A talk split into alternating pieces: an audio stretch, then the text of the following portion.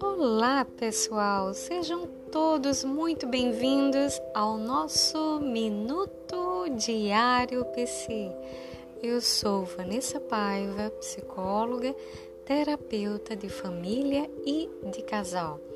Hoje vamos estar aqui compartilhando com vocês um novo tema. Na verdade, hoje iremos realizar uma contação de história.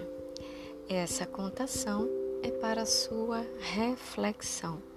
Vamos seguir juntos no nosso dia de hoje? Dois monges cuidavam do jardim do templo. Um deles estava podando o roseiral quando, no momento de descuido, os espinhos rasgaram a manta de seu hábito e feriram seu braço fazendo-o sentir muita dor. O monge então olhou para o roseral e disse: Eu te perdoo. Algum tempo depois, o segundo monge também se aproximou do roseral e feriu o braço, o que o levou a sentir muita dor. Olhando para as rosas, ele disse: Não há nada a perdoar. Ao voltarem para o templo, os dois monges perceberam que os ambos tinham os mesmos ferimentos, ferimentos semelhantes. Ao conversarem sobre o que havia acontecido, um começou a questionar a atitude do outro. Como não conseguiram chegar a uma conclusão sobre qual deles tinha agido da maneira certa, decidiram então contar o episódio ao abade do templo e pedir sua opinião. Você foi arrogante, disse o abade ao primeiro monge.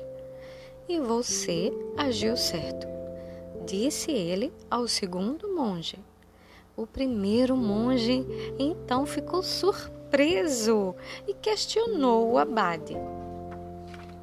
Como assim? Então não devemos perdoar sempre?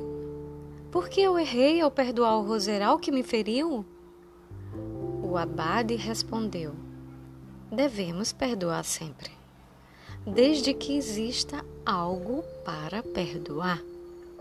O roseral é um ser inanimado que não se move por vontade própria.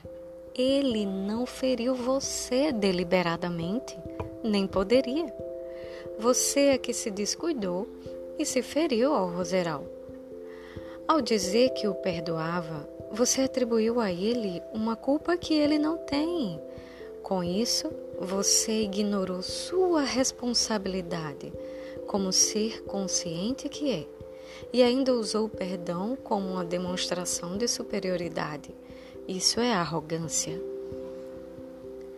Talvez nossos conflitos acerca do perdão pudessem ser resolvidos mais facilmente se, antes de debatermos se devemos ou não perdoar, refletíssemos, em primeiro lugar, se realmente existe algo a ser perdoado. Agora eu trago a pergunta para você. E você? Já refletiu sobre isso e analisou quantas vezes agiu como o primeiro monge com a arrogância e considerando está certo, está certo? Ou como o segundo monge? Então, nesse momento de reflexão, a gente traz aí a oportunidade de pensar sobre o perdão em nossas vidas. O quanto se o, estamos né, dispostos a ofertar o perdão e o quanto aquilo realmente faz parte da vivência, perdoar ou não. Aprender a lidar é, de uma forma responsável, madura com os acontecimentos da vida é também ter a sabedoria de discernir o que é nosso do que é do outro, o que nos pertence com o que não nos pertence, não nos faz parte. O perdão não é diferente.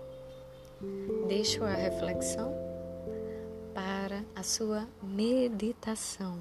E a nossa história de hoje foi o perdão, um conto budista.